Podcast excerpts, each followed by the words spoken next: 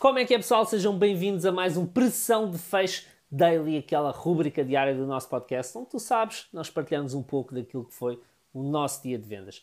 E hoje não te venho falar sobre vendas especificamente, ok? Venho sim falar sobre algo que aconteceu no meu dia, mais enquanto consultor, formador, coach, o que tu quiseres chamar, do que comercial, mas que é importante, que vai ser um recado importante para ti que trabalhas com vendas, que até então, até ao período pré-pandemia, tiveste grandes resultados, tiveste grandes faturações, grandes recibos de vencimento, ganhaste muito dinheiro e de repente vês o teu rendimento a descer, a descer, a descer e as tuas responsabilidades a manterem-se.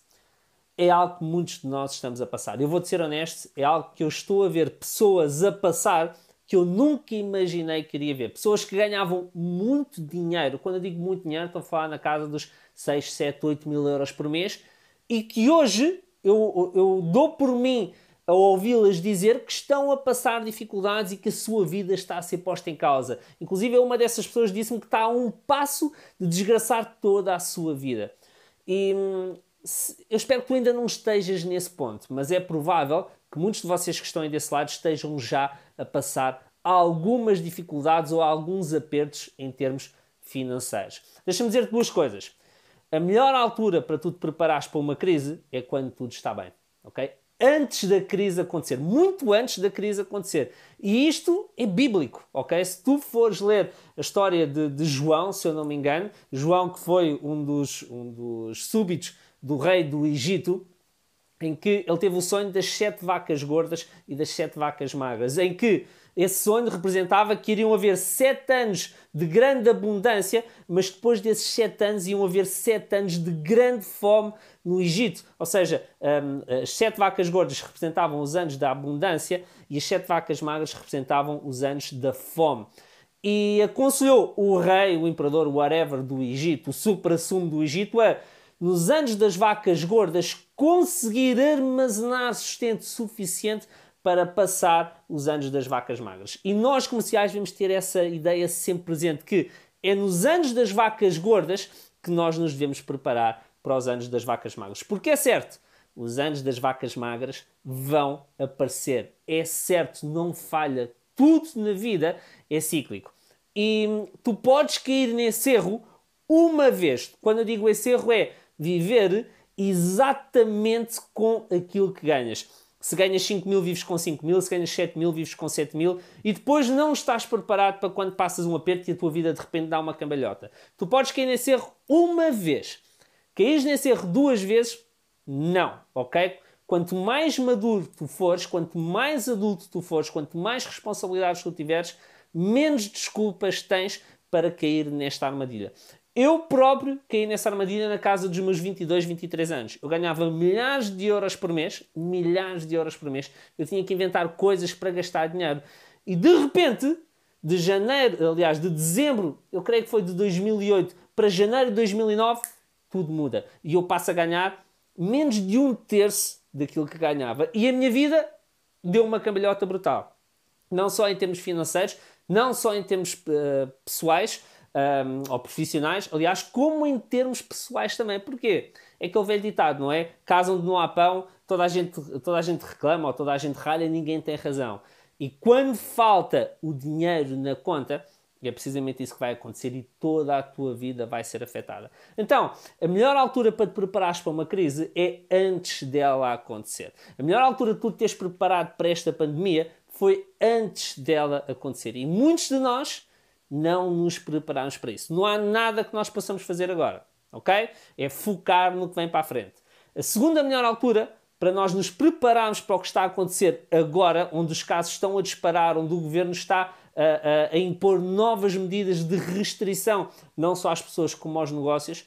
A segunda melhor altura foi em março, foi logo no início da pandemia. E eu, em março, no primeiro episódio do Pressão de Fecho, logo no primeiro episódio, eu disse: prepara-te, porque isto vai recuperar e depois vai voltar a cair. Portanto, se não te preparaste até aqui, prepara-te agora para aproveitar o período de retoma que aconteceu durante o verão e para estares pronto para o período de queda que virá com o inverno, com a gripe, com os feriados, com o Natal, whatever, que é o que está a acontecer agora. E muita gente não se preparou. Muita gente achou que, ok, está a subir, então agora vai ser sempre a subir. Compraram carros, compraram férias, voltaram a sair porque queriam compensar uh, o período que estiveram em confinamento, voltaram a gastar dinheiro com, com eles, com os filhos. Em vez de se prepararem, quiseram viver, quiseram usufruir, quiseram recuperar, quiseram compensar-se eles mesmos e agora estão com a corda ao pescoço outra vez ou estão com medo de voltar a ficar com a corda ao pescoço. O terceiro melhor momento é agora. Okay? É preparar-te agora para o que está aí a vir. Não é no meio da tempestade, não é no meio do tornado. No meio do tornado tu não podes fazer nada, ok? É só deixar-te ir. Mas nós estamos ainda no início, estamos a ver o tornado de longe, estamos a ver a tempestade de longe, então o momento é agora.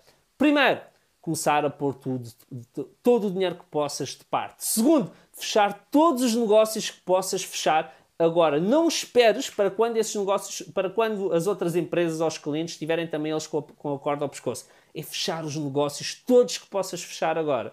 Terceiro, os negócios que não possas fechar agora ou que não consigas fechar agora, já sabes que quando isto tudo voltar a apertar, tu vais ter que fechá-los com condições que até então hum, eram impensáveis, com descontos, com ofertas, com campanhas, o que quer que seja, para conseguires manter o teu negócio a funcionar.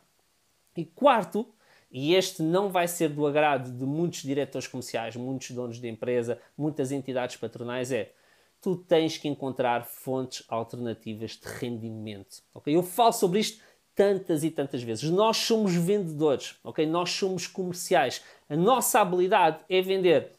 E não importa o que é que nós tenhamos para vender, nós, quanto melhores formos, quanto melhores formos mais capazes vamos ser de vender o que quer que seja. E tu, se és comercial, se és um bom comercial, sobretudo se és um top performer, não tens justificação para pôr todos os teus ovos num saco, no mesmo cesto. Tens que ter outras fontes de rendimento para quando o teu trabalho deixar de te pagar aquilo que tem pago até agora em época de vacas gordas, tu teres onde te apoiar, tu teres onde ir buscar ou ir compensar esta quebra de rendimento da tua atividade um, principal. Vou-te vou contar o que, é que aconteceu comigo em julho do ano passado. Em julho do ano passado eu fiquei de baixa pela primeira vez. Tive uma ruptura de ligamentos do pé.